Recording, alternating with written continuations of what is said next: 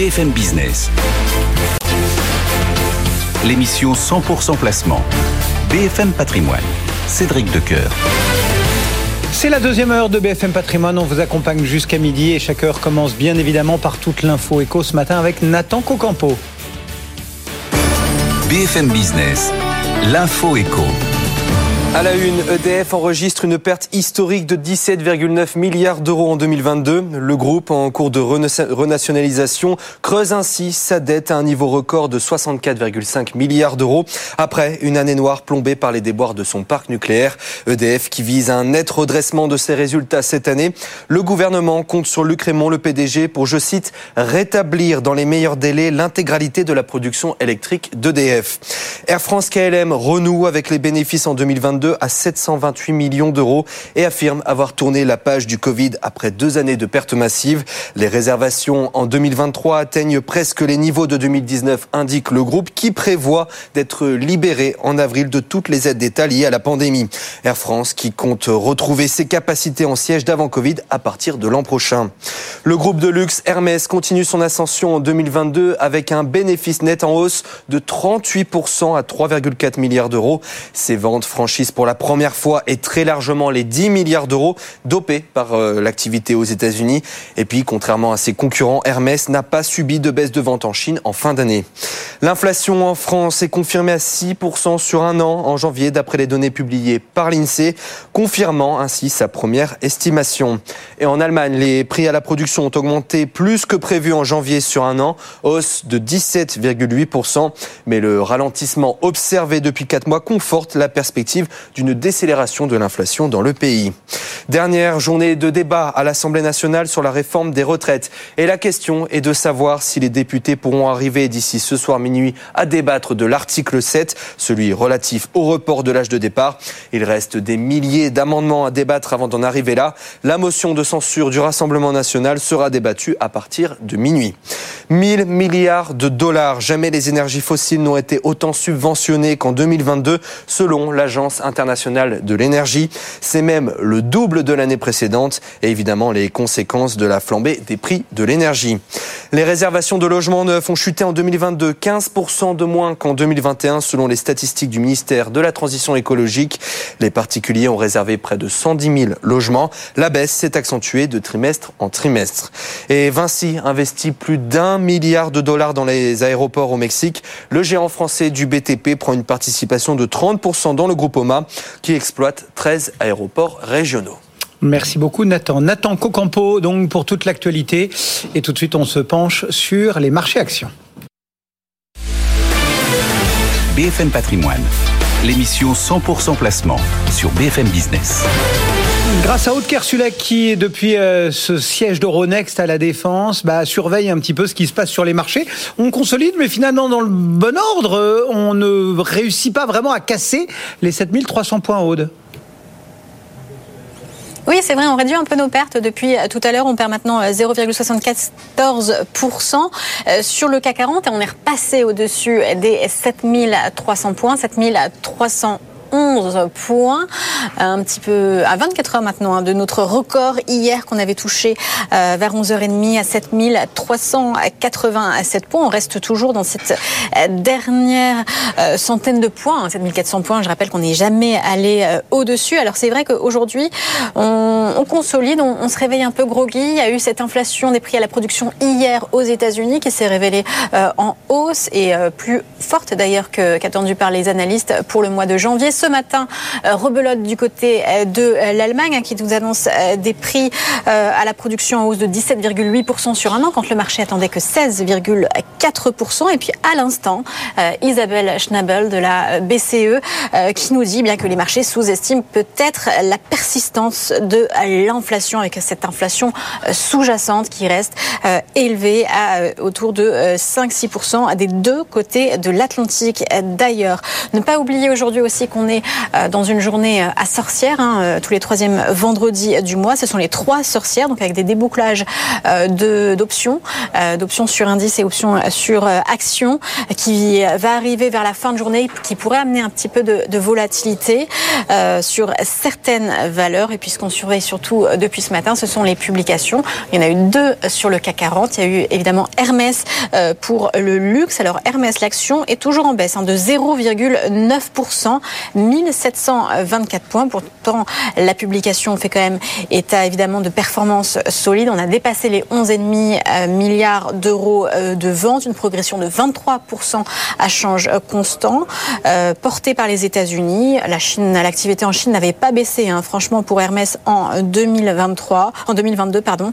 Et le résultat net est lui en progression de 38% au-dessus des 3 milliards d'euros. C'est surtout la marge opérationnelle qui est impressionnante chez Hermès au-dessus de 40,5%. Mais pour l'instant, c'est donc euh, un accueil assez euh, maussade pour, euh, pour ce résultat. Et puis Safran, autre résultat, on est là en hausse de 0,16% à 134 euros. Alors on, a fait état de perspectives assez favorables, assez audacieuses, puisqu'on veut passer de 23 milliards de chiffre d'affaires pour 2023. On veut avoir un résultat de 3 milliards aussi l'année prochaine. Et c'est vrai que comme beaucoup d'entreprises hein, du CAC 40, on bénéficie de l'effet dollar fort. C'est en tout cas euh, bien accueilli pour le moment. Et puis euh, la publication mmh. qui est pour le moment la plus forte hausse du euh, CAC 40, c'est celle d'Air France dans l'aérien, 6,7% retour à une, un résultat positif, hein, 730 millions euh, d'euros.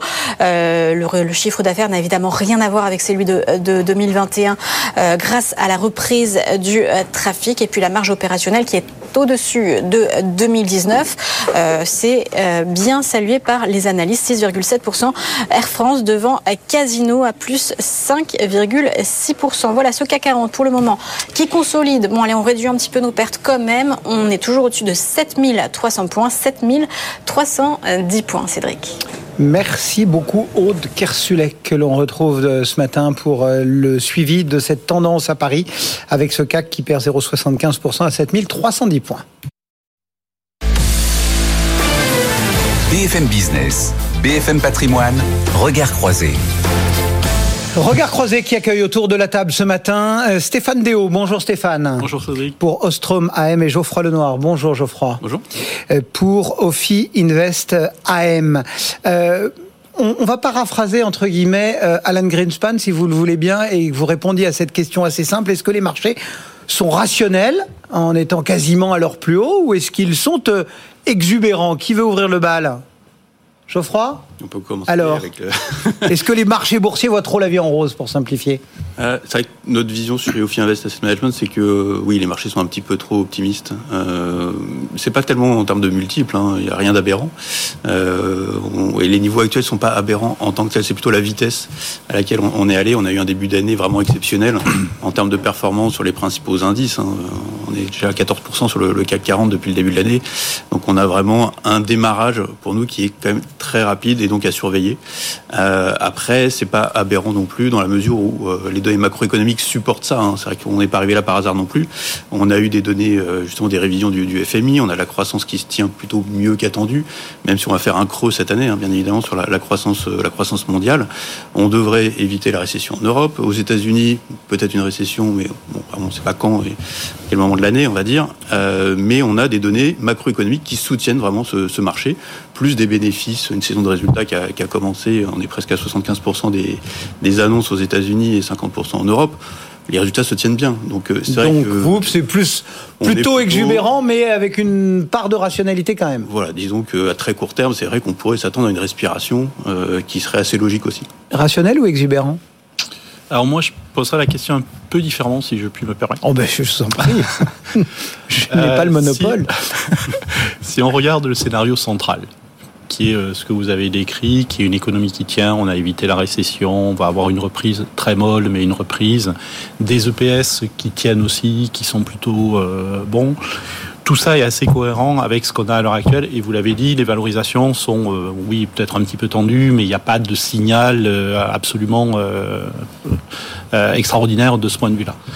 Ce qui me gêne, moi, c'est que quand on gère de l'argent, on gère de la performance, mais on, gère surtout du risque. Mhm. Et là, on est sur un pricing de marché qui nous dit, ben voilà, le scénario central. Oui, certes, sur le scénario central, j'ai pas de problème. On est euh, fair value. Sauf que, euh, comme on le sait, il peut y avoir des accidents. Et là, on est très très mal protégé. Si vous regardez non pas la performance de la bourse, mais ce qui est pricé, par exemple, sur les options en juin, on vous dit, euh, c'est sûr que le scénario central va se matérialiser. Donc, s'il y a un accident, si on a raison sur le scénario central et, et en gros tous les économistes convergent Mhm. vers grosso modo la même histoire. Donc là, tout va bien. Là, euh, ben, on est là où on doit être, et puis on peut continuer à glissouiller vers le haut euh, gentiment. Par contre, ce qui est vrai, c'est que on n'a absolument pas dans le marché de pricing de scénario euh, plus négatif. Donc, si à un moment donné il y a quelque chose qui casse, si à un moment donné il y a un choc extérieur, on est extrêmement mal protégé. Donc, pour moi, la question c'est pas vraiment le. D'accord. Et alors, c'est quoi le, le scénario qui va pas? C'est euh, c'est c'est- finalement c'est pas beau. Enfin, le, le- le joli scénario inflation, enfin, de baisse de l'inflation. Ne, Alors ça, se- nous, on n'y croit pas du tout. Euh, L'inflation baisse et baisse même très vite pour des effets de base avec l'énergie, etc.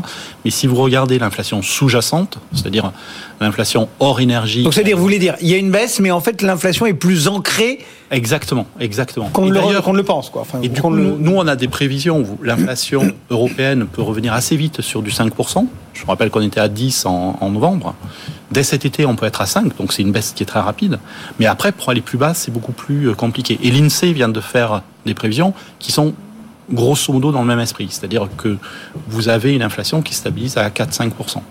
Donc, euh, je suis pas sûr que vous parliez de Madame euh, Schnabel euh, récemment. C'est en gros c'est ce qu'elle dit. Euh, c'est et donc il y a effectivement un sujet, je pense, sur les banques centrales. Et donc vous voyez, vous voyez, il y a, y a quand même quelques scories. Et le problème c'est ça, c'est qu'on est très très mal protégé si à un moment donné il y a un accident, en fait. Ce que dit Stéphane, c'est ça. C'est que la, la principale question, c'est celle de la réalité de l'inflation, de savoir si elle est euh, plus ancrée que euh, ne semble vouloir le dire la, la chronique quotidienne. Oui, tout à fait. Il y a Ou les mensuel, pré- parce les prévisions économiques et puis ce qu'anticipe le marché. Et c'est vrai que par rapport à ce qu'anticipait le marché en début d'année, c'est vrai que nous, nous étions pas tellement en ligne avec, euh, avec les anticipations, notamment que les banques centrales allaient monter peut-être plus, plus vite leur taux d'intérêt, mais rebaisser derrière assez vite. Euh, et c'est vrai que là, aujourd'hui, on voit que les, les anticipations ont complètement changé hein, depuis, euh, depuis quelques séances maintenant. On n'a plus forcément beaucoup d'anticipations de rebaisse de taux des banques centrales à la fin de l'année. Pourquoi? Parce que justement, ces anticipations d'inflation restent euh, plutôt bien, bien ancrées, mais on a toujours ce, ce scénario qui est possible, comme vous le disiez, d'avoir une inflation qui reste un peu plus élevée que les, les standards habituels euh, qu'on a l'habitude de connaître, et puis sur la cible des banques centrales au- au-dessus de 2%. Donc c'est vrai qu'on peut avoir ce phénomène en fait de, de, de plateau euh, d'inflation. On va dire qu'on a, c'est vrai qu'on a une, une pente là vertigineuse hein, depuis les 10%.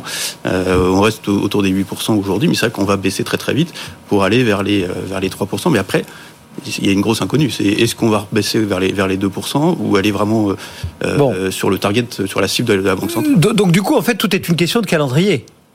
Euh, C'est-à-dire que on, on était très haut dans l'inflation, et puis nos banques centrales ont décidé d'agir et d'agir fort. Par exemple, prenons la Fed euh, de 0 à 5 euh, plus euh. Euh, et cette inflation a, a donc rebaissé. Mais très rapidement par rapport, euh, si on la calque entre guillemets euh, sur les décisions de, de- de politique monétaire. Or, généralement, on dit qu'il faut quelques mois, quelques longs mois, pour que une décision de, de politique monétaire fasse son effet. Est-ce que c'est toujours valable aujourd'hui? Est-ce que la force du mouvement, c'est ce que nous disait un peu Thibaut Prébet hier euh, pour Financière Arbevel, il nous disait oui, oui, c'est vrai, mais quand euh, on a des petits mouvements de politique de taux, là, le mouvement fait qu'il a un, un effet probablement beaucoup plus rapide. Comment est-ce qu'on peut qualifier le- l'effet des banques centrales Est-ce qu'il a été déjà fait ou est-ce qu'il se fera sentir désormais? Alors sur l'inflation, la Parce qu'on peut aussi dire que l'inflation, finalement, elle a baissé parce que les chaînes logistiques, parce que l'approvisionnement, parce que tout ça s'est fluidifié Hmm. après le pic post-pandémie. Alors, une Comment vous voyez les grosse choses partie de la baisse de l'inflation n'a pas grand-chose à voir avec la politique monétaire. C'est Ah. l'inflation sur l'énergie. On a eu un pic d'énergie. L'inflation, c'est les prix par rapport à l'année précédente. Donc, quand vous avez un effet d'escalier, ben, vous avez une très forte inflation. Quand vous restez à ce niveau-là, forcément, votre inflation, elle, elle finit à, à zéro. Une baisse de l'inflation ne veut pas dire une baisse de prix. Exactement. Au contraire, quand vous êtes à zéro d'inflation, c'est que les prix se sont stabilisés. Certes, à un niveau très élevé, mais ils sont stables. Donc, vous avez une stabilisation de l'énergie, voire une baisse, en fait. L'indice énergie, paradoxalement, depuis deux mois, il, baisse. Donc ça, ça baisse très vite, mais vous comprenez bien que euh, bah, la, guerre en Ukraine ou, euh, ou autre, c'est pas du domaine de la, de la politique monétaire. Par contre, ce que je trouve très intéressant sur la politique monétaire, c'est la résilience de l'économie. Je vous aurais dit il y a un an que la Fed allait passer de 0 à 5 que les mortgages, c'est-à-dire les emprunts immobiliers, allaient passer de 3% à 8% vous m'auriez dit c'est un bain de sang, l'économie va s'effondrer. Et je vous aurais dit euh, qu'on avait tous raison. Et que voilà, ben, on avait tous tort. Mm. En fait, je pense qu'il y, a une histoire qui est très intéressante et honnêtement que j'ai pas d'explication. Euh, enfin, on pourrait passer des heures dessus, mais il y a une espèce de résilience de l'économie à la hausse de taux qui est inhabituel et qui s'explique parce que euh, c'est pas les mêmes emprunteurs, parce qu'il y a eu des diversifications, parce que il y a énormément de liquidités aussi à, la sortie du Covid. Donc si je monte les taux, ça veut dire donc la grille de lecture a un peu changé? Exactement, exactement. Et ça, pour moi, c'est une question qui est très importante parce que si vous êtes une banque centrale, vous montez les taux, l'économie, alors euh, ça fait mal parce que normalement le taux de chômage rebondit, mais si l'économie tient, ben, finalement vous ralentissez l'inflation sans avoir à payer le prix qui est en fait la destruction d'emplois. Et donc ça vous donne une trajectoire qui est très différente. Et ça c'est un, vrai débat, je trouve, qui est passionnant, hmm. qui est dans quelle mesure l'économie a changé et peut absorber ces hausses de taux. Donc juste à se poser la question du délai comme ça, on, on ouvre euh, effectivement un nouveau champ des possibles, Geoffroy? Oui, il y a une question de délai, ça c'est certain. Ce qui a été dit est, très juste. C'est vrai que c'est assez inhabituel comme, environnement. C'est qu'on on a des remontées de taux euh, habituellement qui peuvent être peut-être perçues comme étant un risque pour le marché. Là aujourd'hui, c'est pas le cas. Mmh. Euh, par contre, il faut quand même garder en tête que les marchés actions, les marchés du, crédit ont tous euh, dans le viseur le taux du 10 ans américain ou allemand, et que si les taux remontent trop vite et un peu plus haut qu'anticipé, ça risque de faire un petit peu euh, baisser euh, ces, ces marchés-là. Euh, donc, mais aujourd'hui, les banques centrales en fait délivrent un message qui est audible par rapport au marché et euh, qui ne casse pas en fait cette dynamique sur euh, sur les marchés. Euh, N'empêche qu'il y a justement, vous parlez des marchés, vous les remettez tout le temps. Euh, c'est vrai qu'il y a cette espèce de match entre le marché qui lui dit OK, on va arriver peut-être plus haut que je n'avais prévu, mais je persiste à croire qu'on rebaissera très vite derrière. Mm-hmm. Donc c'est une espèce de match entre Jérôme Powell et cette belle entité que sont les marchés. qui va gagner ce match? Parce que généralement le, le l'adage, il dit euh, qu'il faut pas se battre contre la Fed, donc faut pas engager de combat avec la Fed. Là, il y a un combat. Qui va le gagner? La Fed ou les marchés un rapport de force que euh, au cours des années précédentes. C'est vrai qu'avant, il y avait un rapport de force où en fait, les, banques centrales, il fallait pas aller contre, ça c'était clair. Et puis en même temps, les banques centrales étaient là pour soutenir les marchés, à donner des liquidités, à baisser les taux. Donc c'était plutôt, il y avait un match, mais c'est vrai que c'était quand même un partenaire euh, de, de, de, premier rang pour accompagner les, marchés et l'économie.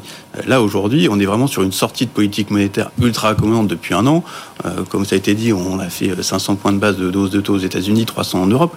Euh, donc on n'est pas sur le même type de match. Euh, là, on est vraiment sur une normalisation. Et par contre, on retrouve des, des fondamentaux peut-être structurels qui sont un peu différents d'avant la crise du, du Covid. C'est vrai mmh. que les habitudes de consommation ont changé. On a eu euh, des, des, une réouverture de la, la Chine très récemment qui participe aussi à ce rebond. Et c'est vrai que la consommation tient très bien aux mmh. États-Unis et en Europe. Donc c'est ça qui soutient aujourd'hui les, les, marchés et qui redonne un petit peu, qui rebatte un peu les cartes par rapport à cette, ce combat que vous avez cité entre euh, les, les marchés et les banques centrales ce combat, euh, qui va le gagner alors La Fed ou les marchés? C'est toujours la Fed qui gagne. Ah. c'est comme le foot. Oui, exactement. Non, mais je, pense qu'il y, y, a un élément qu'il faut garder à l'esprit, c'est pourquoi est-ce qu'on monte les taux aussi? Et ça, c'est extrêmement important pour la bourse. Je vais vous prendre un, un exemple, euh, entre guillemets, historique, c'est 2006. La Fed monte les taux, et on a un peu le même débat. C'est euh, la Fed dit je vais garder les taux à un niveau élevé pendant longtemps, et le marché dit non, mais euh, évidemment vous allez rebaisser, et donc on a des taux longs qui sont beaucoup plus bas. Et en fait ça, continue comme ça pendant plusieurs mois, quasiment une année, et en 2007, pouf, tout d'un coup, le marché comprend et accepte le, le message de la Fed. Sauf que les actions rallient et ont une très belle performance en même temps. Pourquoi? Parce que ben, on a une surprise de croissance beaucoup plus forte. Mm. Et donc le marché dit ah ben oui finalement euh, la Fed avait raison, euh, ils vont pas baisser les taux euh, immédiatement. Donc ça fait remonter les taux. Mais si les taux remontent sur une nouvelle de résilience de l'économie et de force de l'économie, ben, les, les marchés actions vont aimer aussi. Si par contre on monte les taux parce que l'inflation est plus sous contrôle et qu'on commence à avoir peur et qu'il faut vraiment sauter sur les freins pour ralentir l'économie. Là, c'est la corrélation inverse. C'est-à-dire que la mm. hausse des taux va, va avoir beaucoup d'impact négatif sur les actifs risqués en général et les actions en particulier. Alors maintenant, effectivement, on passe notre temps à regarder depuis quand on remonte les taux, depuis quand, enfin, parce qu'on a eu mm. effectivement cette période très particulière d'une dizaine d'années où les euh, banques centrales étaient euh, des partenaires, vous l'avez dit, des, des, marchés. Tout à l'heure, vous, nous avez, vous avez commencé dans votre propos, euh, dans votre premier propos, Geoffroy, en disant que quand on regardait le prix, enfin, bref, les ratios du marché, il n'y avait rien d'aberrant, etc. si on se, se, pose sur la période récente, effectivement, il y a un an, on était quasiment au même prix qu'aujourd'hui. On va s'épargner les quelques semaines de, décalage, mais euh, comment on compare le marché justement en termes de ratio? Est-ce que euh, Aujourd'hui, on, a un marché qui est donc euh, plus cher, moins cher. Enfin, est-ce que le CAC 2023 il est plus cher ou moins cher que le CAC 2022, sachant que l'inflation, sachant que les taux, sachant que tout ce qu'on vient de se dire, vous le qualifieriez comment notre marché euh, en ce moment? Par rapport au début d'année, c'est vrai que moi, il y a eu euh, la guerre en Ukraine, bien évidemment, qui est passée par là. Hein, donc c'est vrai que. Et pourtant, on est au même niveau. Et on, est au même niveau, que ce soit sur sur les, principaux indices, sur le notamment le, secteur bancaire également, hein, qui est revenu sur les niveaux de février 2022. Donc ça, c'est assez notable. Hein, c'est le secteur qui a le plus performé depuis le début de l'année. Après, en termes de, multiples, non, c'est vrai qu'on est sur des multiples qui étaient à peu près similaires en fait euh, au début de l'année dernière. On n'est pas très très loin. On n'a pas forcément beaucoup de, euh, de, de, changements en termes de, de cherté du, du, marché par rapport à ce niveau-là. Maintenant, depuis un an, il s'est quand même passé beaucoup de choses comme vous l'avez dit, les, taux remontés. Euh, on a eu des, mouvements de marché très significatifs, une volatilité énorme sur les marchés actions et les marchés de taux euh, en particulier. Donc c'est vrai que la donne est différente. On a renormalisé dans une certaine mesure les marchés de taux. Et ça, c'est vrai que c'est ça qui change tout. C'est vrai qu'aujourd'hui, on a un Bund à 2,50, euh, on a un taux, disons, allemand qui est près des, des, 4%. Euh, donc en fait, on a une alternative, euh, quand on regarde un portefeuille d'allocation, on a une alternative euh, aux actions. C'est vrai qu'avant, on disait qu'il n'y avait pas d'alternative, il fallait aller sur les, sur les actions. Aujourd'hui, il y a une alternative. On peut aller sur des taux, on peut aller sur du crédit. c'est vrai que c'est ça qui change la donne. Donc le marché action, il se regarde plus forcément de façon unique sur le prisme des, des résultats, mais il se regarde par rapport aussi au niveau de taux qui, sont très importants à suivre. Vous avez, euh, vous le regardez comment ce, prix de marché finalement Si euh, on, considère vraiment tout ce qu'on s'est dit là depuis une demi-heure et, euh, et, ce marché qui finalement a, la tentation de mettre un signe égal, quoi. je vais, peut-être un peu raconter la même histoire avec des mots un peu différents. C'est-à-dire que on est au même niveau en termes de niveau de marché, grosso modo depuis un an, sauf que les bénéfices ont progressé de un bon 15% entre temps ça veut dire que des bénéfices 15% plus hauts se payent beaucoup moins cher. Donc en fait, oui, il y a un égal, mais parce qu'il y a un plus et un moins. Le plus, c'est les bénéfices qui ont progressé pendant l'année dernière. Le moins, c'est les valorisations. Et ça, ça se comprend, parce que quand vous avez un Bund qui est à zéro, voire en négatif, vous pouvez accepter une rentabilité faible des actions, puisque vous comparez à, du moins 0,5. Puisque l'obligataire est le prix du risque. Voilà. Si vous êtes à 2,2 sur le Bund ou 2,5, euh, puisqu'on yoyote euh, grosso hmm. modo euh, à la louche dans, dans, ce, dans cet ordre-là, ben, il vous faut forcément une rentabilité plus forte sur les actions, donc des PE qui baissent. Et donc pourquoi on a un signe égal? En fait, c'est pas un signe égal, c'est un plus et un moins qui, qui se neutralisent. C'est-à-dire des bénéfices qui ont très clairement progressé, mais qu'on paye moins cher parce qu'il nous faut une rentabilité plus forte, parce que comme vous l'avez dit, euh, normalisation des taux. Bon, donc grosso modo, on est à plus 13 et quelques pourcents depuis le début de l'année. Donc euh, on fait quoi? On ferme la boutique, on se dit on se retrouve 1er janvier prochain, puis on verra ce qu'on gagnera euh, en 2024. Ou est-ce qu'on se dit aujourd'hui il y a une perspective bénéficiaire qui reste malgré tout là et qui devrait tenir les marchés, Geoffroy? Alors c'est vrai que par rapport au chemin parcouru... Parce que c'est quand même ça le but d'un marché, quoi, c'est de capitaliser les, bénéfices futurs. Vrai que nous avions des anticipations pour ce marché en, début d'année, les marchés actions européens qui étaient entre 5 et 10 euh, Donc ça y est, euh, donc on, vous êtes battu. On les a fait, c'est vrai qu'on a déjà fait mieux, c'est vrai que donc il faut clairement prendre du recul et voilà, c'est un marché qui nous a surpris et aujourd'hui qui, peut surprendre encore par rapport à sa vigueur et à sa, on va dire, sa bonne tenue par rapport aux évolutions des, des, marchés de taux notamment. Euh, mais c'est vrai que sur ces niveaux actuellement, on va avoir un message plutôt de neutralité, voire de sous-pondération très tactique, en disant euh, qu'on peut avoir une respiration. on le voit aujourd'hui, c'est une séance, hein, mais euh, où les taux ont dépassé les 50 sur le Bund et on corrige un petit peu. Euh, donc on peut avoir, on attend cette respiration pour remettre des actions un peu plus tard. Donc c'est le message aujourd'hui, c'est de se dire que on est allé peut-être un peu vite, un peu loin. les fondamentaux s'améliorent, donc ça c'est sur la, la, photo on va dire globale sur l'année. Donc ça c'est très bien et ça conforte le fait de dire que si les marchés baissent, ça serait une opportunité pour revenir. Il y a suffisamment de réserves de, de, carburant dans la machine pour aller plus haut ou pareil chez Ostrom, euh, on ferme et on revient le 1er janvier 24 euh, J'aimerais bien. Euh, honnêtement, on est un petit peu embêté parce que je pense que le scénario central, ça reste un scénario où les actifs risqués continuent de glisser vers le haut parce que vous avez beaucoup de personnes qui ont raté ce rallye, qui sont obligées de revenir, etc., etc. Par contre, c'est ce que je disais tout à l'heure, on est très mal protégé pour le risque. Donc s'il y a un accident, on peut avoir une correction très forte. Le problème, c'est que cette vue devient très consensuelle. Donc il y a beaucoup de gens qui réduisent leur budget de risque, comme nous on le fait en se disant ben, si ça baisse, je rachèterai. Mais quand tout le monde veut racheter quand ça baisse, euh, ben, ça baisse pas. Euh, voilà. Donc on est, on est un peu dans. Où il y a toujours ce petit cran de baisse, tout le monde rachète et ça, du coup, ça Exactement. Et on le voit d'ailleurs, si vous regardez un intraday, chaque fois que la bourse baisse, vous avez euh, en fin de, séance, vous avez le truc qui rebondit un petit peu. Donc on est un peu entre deux eaux, je trouve. nous, on conseille très clairement de réduire la voilure. On a réduit notre budget de risque parce que dans le meilleur des cas, vous n'allez pas gagner énormément parce que effectivement, on, est, on a déjà beaucoup tiré sur l'élastique. Et par contre, si il euh, y a un impondérable, une banque centrale qui est un peu trop quiche ou Dieu sait quoi, euh, les risques sont quand même importants. Donc, euh, on réduit le budget de risque très clairement à l'heure actuelle. Quelques éléments de réflexion offerts ce matin par Geoffroy Lenoir pour euh, Ophi Invest AM et Stéphane Déo pour Ostrom AM. Merci messieurs. Bon week-end. Euh, dans un instant, on ira voir techniquement ce qu'il faut penser de la, la, séance du jour. Ce sera grâce à Stéphane Sauduteil qui est devant ses écrans chez euh, euh Technibourse et qui va nous lire un petit peu euh, cette séance technique dans un instant. À tout de suite. BFM Business. L'émission 100% placement. BFM Patrimoine. Cédric Decoeur.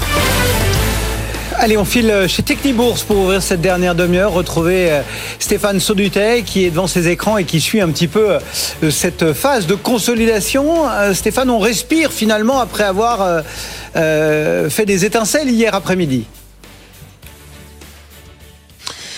Oui, c'est vrai. La, respiration était un peu plus forte hein, à 9h, 9h30 puisqu'on est revenu chercher un niveau de support autour des 7260-65. Et puis, depuis, on s'est, on s'est quand même repris euh, pas si mal que, que cela. On est à, à 7320, 25. C'est euh, un niveau de, de, résistance, en fait, hein, pour euh, peut-être pour la journée. C'est peut-être pas encore tout à fait sûr. Si on réussissait à s'affranchir des 7330 points, eh bien, on pourrait peut-être finir euh, la journée vers les 7350, 7370, c'est-à-dire de nouveau hein, vers cette zone de, de points hauts de d'hier. Donc, on sent quand même le marché euh, qui ne lâche pas grand-chose en fait. Hein. Euh, il est quand même très très solide. À chaque respiration plus ou moins forte est mise à profit pour pour pour des investisseurs pour revenir sur sur le marché. C'est peut-être cette cette peur de, manquer hein, le, prochain mouvement qui fait que euh, voilà on n'arrive pas à, consolider euh, franchement. Alors consolider franchement, ça serait euh, déjà clôturer cette semaine sous les 7260 points. Ça ouvrirait peut-être un, un, potentiel de baisse pour la semaine prochaine vers les 7230, 7190, voire sur le niveau d'alerte que j'ai remonté et que je vous ai confié tout à l'heure vers les 7080, 7100 points. Mais si on termine la semaine euh, au-dessus des 7330 points, eh bien écoutez, c'est pas si mal que, cela. Et puis euh, ça laisse peut-être encore une possibilité de monter euh, un poil plus haut que le top que l'on avait fait que l'on hier. À noter quand même le jour férié lundi aux, États-Unis, donc peut-être qu'on va se calmer et puis peut-être partir un petit peu en dérive horizontale.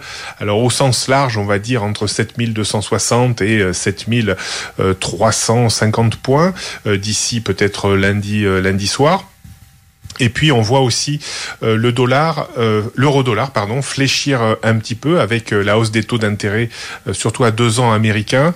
on est passé en dessous des 1,0660, qui était un niveau de, support assez intéressant. On pourrait peut-être glisser un petit peu plus. Ça reste quand même une correction technique baissière dans un marché qui reste quand même haussier sur l'euro-dollar, vers 1,0460, mais guère plus bas, je pense. donc ça reste une zone d'achat vers 1,0460. Et puis on a le, Brent qui joue dans une figure un petit peu en triangle. C'est vrai que il a tendance à faire du yo-yo entre 80 dollars et 89 dollars. Il faudra surveiller ces deux ces deux niveaux parce que si on passe au-dessus de 89 dollars, il y a il y a 10 dollars de, potentiel. On pourrait revenir vers les vers les 100 dollars. Et par contre, si on passe en dessous des 80 dollars, là, on aurait une dizaine de dollars à, à, perdre. Donc on pourrait aller chercher les 70 dollars. Donc là, depuis quand même pas mal de semaines, on, on évolue entre ces deux euh, entre ces deux bornes. Il serait intéressant de voir le sens de, sortie. Et puis on a aussi ce qui, a expliqué un petit peu le rebond euh, euh, depuis 9h30. On a euh, bien réagi sur les futurs américains, sur des niveaux de, de support assez cohérents, les 33 500 points sur sur le Dow Jones, et puis sur le Nasdaq 100 les 12 200, 12 300 points. Donc c'est des niveaux qui sont assez sensibles où on sent qu'il y a quand même des acheteurs, et c'est pour ça qu'on a du mal également sur le CAC 40 à aller chercher beaucoup plus bas euh, pour, euh, pour le moment. Donc euh, voilà, une, une fin de, de, semaine quand même assez technique sur, sur les marchés, notamment sur, sur le CAC 40. Stéphane Sauduteil, Technibourse, qui nous accompagne chaque vendredi pour lire graphiquement cette tendance. Le marché, lui, est en repli, donc, mais il préserve pour le moment les 7300 points, 7323 points. On baisse de 0,58%. BFM Business, BFM Patrimoine, idée de fond. C'est Mathieu Caquino que l'on retrouve chez Morningstar. Bonjour Mathieu. Bonjour Cédric. Merci d'être là, comme chaque vendredi, pour Morningstar, quelques idées de fonds. Et euh, aujourd'hui, euh, on parle des, des, fonds dont les gérants ont des longévités records. Pourquoi est-ce intéressant de les regarder? Dans le dans l'analyse des fonds, il y a plusieurs critères à prendre en compte. Hein. Il faut bien sûr prendre en compte euh, comment le fonds investit, hein, quelle est la, stratégie d'investissement, comment les titres sont sélectionnés, le port, comment le portefeuille est construit, comment les risques sont gérés. Il y a bien sûr aussi l'équipe d'investissement. Et dans ce domaine, c'est intéressant de regarder les gérants qui ont des longues historiques de performance euh, parce que on sait d'expérience que la stabilité des équipes, eh bien, c'est l'une des clés du succès dans la gestion. Ça permet au gérant et à son équipe de mettre en place une stratégie d'investissement qui est cohérente dans le temps euh, et de construire une expertise sur euh, sur la durée en fait.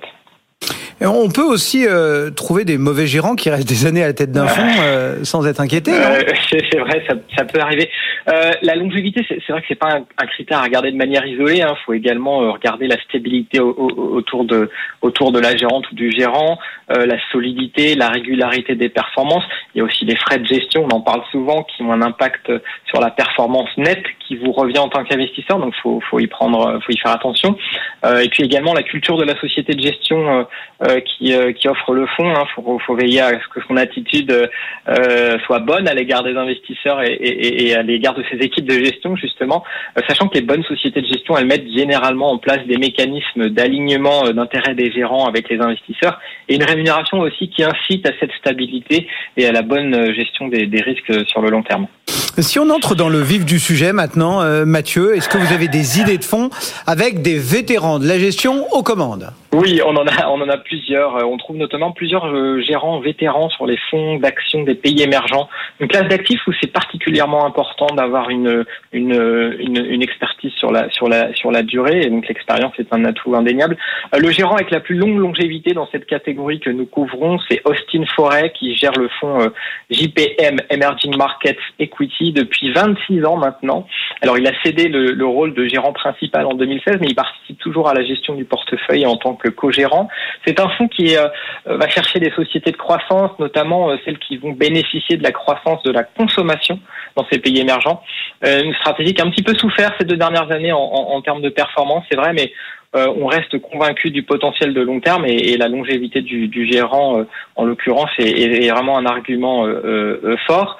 ce fonds est noté bronze un autre gérant vétéran de la gestion euh, sur les marchés émergents, cette fois-ci chez Robeco, c'est le gérant Wim Hein Pals qui gère le fonds Robeco Emerging Markets Equity depuis l'an 2000. Ça fait donc 23 ans qu'il est aux commandes du fonds sans interruption. Euh, il s'appuie sur une équipe avec beaucoup de, gens qui travaillent à ses côtés hein, depuis plus de 10 ans. Ce sont essentiellement les mêmes personnes. Contrairement au fonds précédent, là, euh, le gérant va chercher des sociétés décotées, euh, donc les valeurs moins chères. Il va euh, notamment regarder aussi de ces valorisations par pays, donc il s'intéresse à des pays comme la Corée du Sud, qui est un marché moins moins moins chèrement valorisé. Il a tendance à, à l'inverse à rester à l'écart de ceux qui sont qui sont plus chers comme l'Inde. c'est un fonds qui est un très bon choix hein, pour le long terme avec des frais compétitifs, un fonds qui est noté bronze. Euh, et du côté des gérants français, est-ce qu'il y en a euh, qui se euh, distinguent par leur longévité? euh, oui, parmi les gérants français euh, qu'on suit chez Morningstar, on peut citer notamment Frédéric Temple de chez AXA euh, IM. Hein, c'est un spécialiste des valeurs de l'immobilier coté, Frédéric Temple. Il gère les fonds donc pour s'exposer aux sociétés cotées du secteur immobilier. Il gère notamment le fonds AXA Edificandi sur la investi sur la zone euro depuis 2003, donc 20 ans de track record avec le même gérant, ce qui est là encore assez rare dans l'industrie de la gestion d'actifs. AXA Edificandi qui est pour nous l'un des meilleurs fonds de la place pour investir sur l'immobilier coté. Euh, un fonds quand même à, mettre euh, en, diversification parce qu'il est il investit sur les petites et moyennes valeurs, puis il est concentré sur un seul secteur, donc il y a pas mal de risques. Euh, c'est un fonds qui est noté bronze. Et puis un autre gérant français, Romain Burnand, un gérant bien connu, fondateur de la société Moneta, il gère le fonds d'action française Moneta Micro-entreprise depuis 2003. Là encore, 20 ans de track record. on ne note plus ce fonds micro-entreprise chez Morningstar. Il est d'ailleurs fermé aux souscriptions, mais si vous voulez accéder à l'expertise de Romain Burnand et de son équipe, le fonds Moneta Multicap euh, est un excellent choix là pour investir en actions françaises, un fonds qui existe depuis 2006 euh, avec des frais euh, raisonnables. C'est un fonds qui est noté Silver par notre équipe. Merci beaucoup Mathieu. Mathieu Kakino et Morningstar qui euh, sont à nos côtés, euh, toutes les équipes chaque euh, vendredi pour quelques idées de fonds. Très bon week-end Mathieu. Le CAC 40 lui est en baisse toujours, mais on limite un petit peu le recul. Moins 0,68, on est à 7315 points pour le CAC. BFM Business, BFM Patrimoine, les réponses aux questions. Et on répond à présent à toutes vos questions avec la complicité ce matin de François Monnier pour la rédaction d'Investir et d'Éric Blaine pour Swiss Life Gestion Privée. Vous êtes prêts, messieurs? On est prêt. Allez, on démarre avec euh, vous, François et Christian, qui vous interrogent. Total Énergie, je garde pour l'interrogation? Ah Oui, je pense qu'il faut, il faut garder, euh, même si on voit que bon, il n'y a plus, il y a plus euh, ces pics sur les, cours de l'énergie comme on avait pu l'observer. Euh, l'année dernière au moment de l'invasion de, l'Ukraine. Mais on, voit que la rentabilité, elle est là. Euh, le dividende, euh, il va être solide pendant encore de très très nombreuses années. Et mhm. On a un rendement quand même qui est de 5-6%. on est toujours sur un actif qui est euh, pas très cher. Hein. Ça se paye aux alentours de 5 fois les, bénéfices, euh, en moyenne les entreprises du CAC 40 se négocient aux alentours de 14 fois les bénéfices. Euh, donc c'est pas très cher parce que bah, la visibilité dépend uniquement de l'évolution des cours de l'énergie. Hein. C'est une vraie, euh, j'ai envie dire, société liée à la une matière première qui est l'or, l'or noir, et cet or noir, bah, finalement, fluctue et ça valorise. Et donc, ce qui fait que Total ne vaudra jamais 14 fois ou 15 fois les bénéfices. Mais on n'est pas sur une survalorisation, donc on peut se dire qu'il euh, y a encore un petit peu de marge. Euh, tout doucement, ils investissent euh, dans les, énergies renouvelables. c'est encore ça reste très marginal vu la taille de Total. Ils y vont doucement mais sûrement. Ils continuent d'investir aussi dans, dans l'or noir. Et donc, euh, on a des, quand même des perspectives de croissance qui sont, euh, qui sont solides euh, et ils préparent la transition énergétique. Donc, donc voilà, j'ai envie de dire, c'est une vraie valeur de, de fonds de portefeuille. Bon, mais qui exclut d'avoir une approche ESG, non? Bah, L'approche ESG, euh, pour, pour ceux qui aiment le, ESG, bah, ils auront plus sur du néo-N, où là, vous êtes sur un acteur 100% énergie renouvelable. Euh, voilà, donc ça, ça dépend. Ça dépend de l'approche que vous voulez avoir sur l'ESG. Est-ce que vous, vous, regardez des sociétés qui évoluent, euh, qui sont, on va dire, cataloguées comme euh, gros pollueurs, mais qui, qui font des efforts pour essayer d'être de, produire euh, de façon euh, moins catastrophique pour la planète, ou si vous voulez vraiment une approche 100% euh, hmm. pure, et donc là, bah, vous, vous achetez que les acteurs dans les énergies renouvelables. Eric, comment vous regardez, vous, Total Énergie aujourd'hui? Vous, vous vendriez, vous garderiez? Portefeuille, on est vraiment tranquille euh, notamment parce qu'il y a un rendement qui est versé tous les trimestres. Euh, on a 5% de rendement, on a un PE, on l'a dit, hein, de, très faible à, 5-6 fois. Et puis, euh, moi, je trouve qu'il y a un énorme travail qui a été fait quand même par Total depuis de nombreuses années. Aujourd'hui, il y a une rente chez Total qui est celle du LNG. LNG, c'est le gaz, donc l'approvisionnement en gaz. ils, ils, ont plus d'un milliard d'euros de, de, bénéfices sur ce, sur ce sujet-là. Et on sait bien que l'approvisionnement en gaz, c'est vraiment un gros sujet.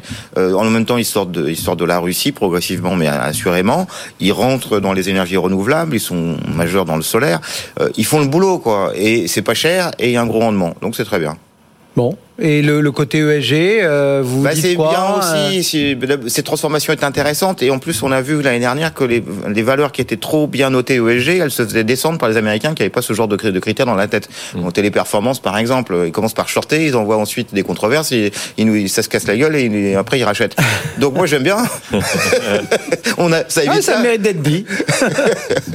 bon, euh, question de Pierre Louis, lui, le marché a bien réagi aux publications d'Orange Feu de paille ou Phoenix Oui, alors. Euh, moi, je dirais plutôt qu'Orange passe au vert. Euh, oui. On n'est jamais à l'abri d'un jeu de mots avec Eric. Celui de ce vendredi est fait. voilà, mais Pierre-Louis, Félix, dans ces cas-là. Euh, c'est clair que d'abord on a vu euh, les la réaction du titre hier, euh, plus 6,5 si je me trompe pas, et on voit qu'aujourd'hui dans le marché qui était plutôt baissier, elle tenait bien dans la baisse. Donc il se passe quelque chose. Euh, voilà. Et qu'est-ce qui se passe? Bah déjà, euh, bon, c'est plus un politique qui gère cette société, c'est plus Stéphane Richard, c'est deux industriels. donc un ancien patron euh, de Valeo, euh, Aschenbreur, et puis euh, donc Christelle Heidemann qui, qui nous vient de chez Schneider. Et ça change quand même les choses. Et donc il y a eu un Capital Market Day, donc une journée analyste hier, qui donc a donné la feuille de route. Et cette feuille de route, elle est assez claire. elle dit bon, c'est fini la diversification, on se recentre sur les télécoms, on va prendre donc des, des, revenus supplémentaires parce qu'on va faire payer plus cher ceux qui nous utilisent et nous utilisent nos, nos, nos réseaux, et donc en mhm. particulier les tech. Et puis on va baisser les coûts et on met quelqu'un à la place donc euh, de la filiale française qui est la filiale la plus importante pour faire baisser les coûts avec des objectifs clairs et précis.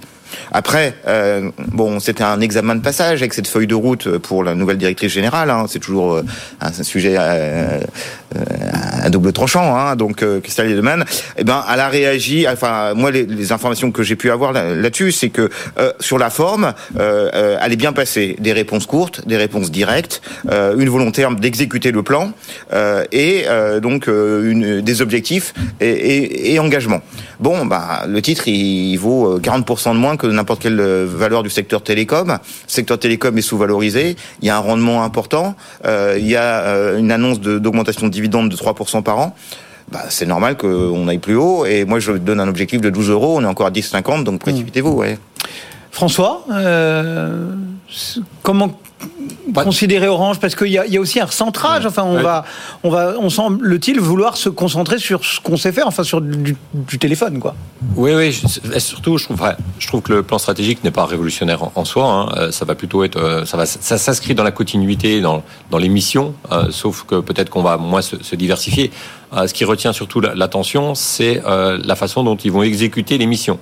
Parce qu'il y a beaucoup d'observateurs qui se disaient bah, que chez Orange, euh, la capacité à se saisir les projets, à les exécuter, euh, ben on perdait beaucoup de temps inutile. Donc là, il va y avoir une optimisation des process. Euh, donc là, on voit très très bien le savoir-faire du nouveau président d'Orange qui vient de chez Valeo, M. Hachenbro, où chez Valeo, c'est vraiment la meilleure école pour l'exécution des process. Et là, ça va générer beaucoup d'économies, beaucoup d'efficacité.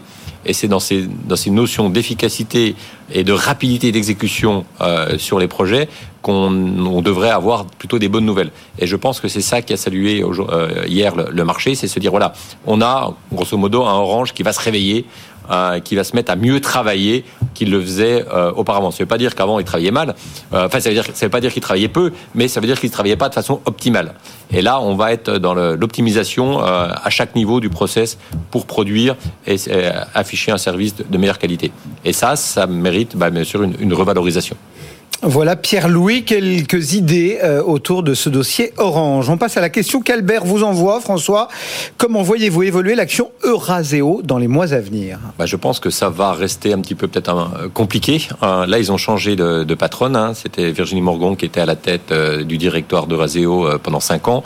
il y a eu un départ surprise qui vient du fait que bah, la performance boursière n'était pas au rendez-vous parce que Euraseo se compare un petit peu avec un autre, un nouvel acteur qui s'appelle euh, Tikeo. Et Tikeo, boursièrement, euh, ben, gagne le match, en tout cas au niveau boursier, par rapport à Euraseo. Et puis Euraseo a un nouvel actionnaire qui s'appelle Deco. C'est la famille Deco qui euh, contrôle JC Deco, la, société d'affichage. Et la famille Deco, aujourd'hui, a un, investissement qui perd, puisque son prix de revient, c'est aux alentours de 70 euros. Et aujourd'hui, une action qui est en dessous du prix de revient du, nouvel actionnaire. Et donc, bien sûr, bah, on, assiste, ça ne plaît pas. Ça pique un peu. Donc, ça veut dire qu'on essaie de revoir un peu le management dans un contexte qui n'est pas évident. Hein, parce que, bah, d'abord, euh, on applique euh, une grosse décote euh, à, Euraseo de l'ordre de 45%, alors que la décote moyenne, c'est 30%. Donc, ça veut dire que quand même qu'on a des doutes sur la qualité des actifs. Et puis surtout, le private equity, la revalorisation des actifs du private equity reste encore un petit peu obscur. on le voit que ces acteurs-là n'ont pas forcément revu à la baisse forcément leur, leur, actif comme ça devrait l'être, sachant que les taux d'intérêt ont complètement changé. Mhm. Euh, ils ont acheté beaucoup d'actifs euh, lorsque les taux étaient à zéro. Euh, aujourd'hui, les taux négatifs, c'est fini. Hein. Les taux à zéro, c'est fini. on a enfin des, des taux qu'on a pu retrouver il y, a, il y a 15 ou 20 ans. Et donc, cette normalisation devrait peser un petit peu sur la valeur des actifs. Donc, attention à l'investissement dans le private equity. Donc moi, pour l'instant, je passerai mon tour. Euh, J'achèterai pas du Raseo et, et, on va voir ce que va annoncer le nouveau management parce que là, c'est pas, il n'y a pas que du management en disant on va piloter. Il faut quand même avoir à la tête euh, quelqu'un qui a du flair euh, pour dénicher des bonnes affaires, les payer pas très cher et les revendre très cher. Et ça, ben, on le voit euh, au pied du mur. Tenté ou pas par Euraseo du coup euh, Moi j'ai bien aimé la question, ça m'a fait rigoler là. Comment voyez-vous euh, Euraseo dans les mois à venir? Bah ceci j'y vois rien du tout. Euh, on est en eau trouble. Vous êtes pareil quoi. Vous attendez de voir quoi. Bah oui. Alors prudence, a priori, euh, Albert sur ce dossier. Euh, question d'Aurélie, la française des jeux figure dans le tiercé des perdants de ce début d'année. Je double la mise, point d'interrogation. C'est une copine, elle aime bien les jeux de mots aussi, Aurélie. Absolument. Alors, euh, bon, je pense que la française des jeux fait partie de ces titres qui aujourd'hui intéressent pas beaucoup. C'est-à-dire qu'elle est résistante au cycle économique, elle a un rendement, elle est un peu chère. donc, finalement, c'est pas pas dans la thématique. Il y a pas de reprise cyclique dans l'affaire, il n'y a pas de liaison avec la Chine. Il y a un petit sujet quand même, un gros point d'interrogation sur euh, le avec l'Europe, puisque vous savez qu'il y a une décision d'un tribunal sur euh, l'enquête de la Commission européenne sur les euh, donc la l'exposition de, la française des jeux au loto. donc c'est pas dans, c'est pas dans, c'est pas dans, en vogue. Maintenant, euh, ça présente beaucoup d'avantages quand même. Euh, je regardais les résultats, ils sont excellents, euh, complètement euh, étonnants même. Hein, une augmentation quand même du chiffre d'affaires de 9%. Il faut quand même le faire dans ce dans ce monde-là. Euh, il y a des marges de 24%. Euh, les objectifs l'année prochaine sont une croissance de 4 à 5%. des marges d'EBITDA qui vont se maintenir donc autour de 24%. Un gros rendement qui est quasiment assuré. Une la cyclicité. Bon et puis en 2023, on va régler ce problème avec la Commission européenne.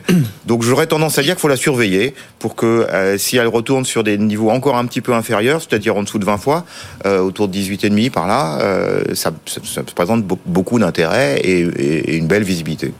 Bon. La Française des Jeux? Oui, je pense que c'est intéressant d'être un peu contrariant. Hein. Là, on a un marché qui est quand même focalisé sur euh, une thématique qui est une vraie thématique, qui est la rouverture de la Chine.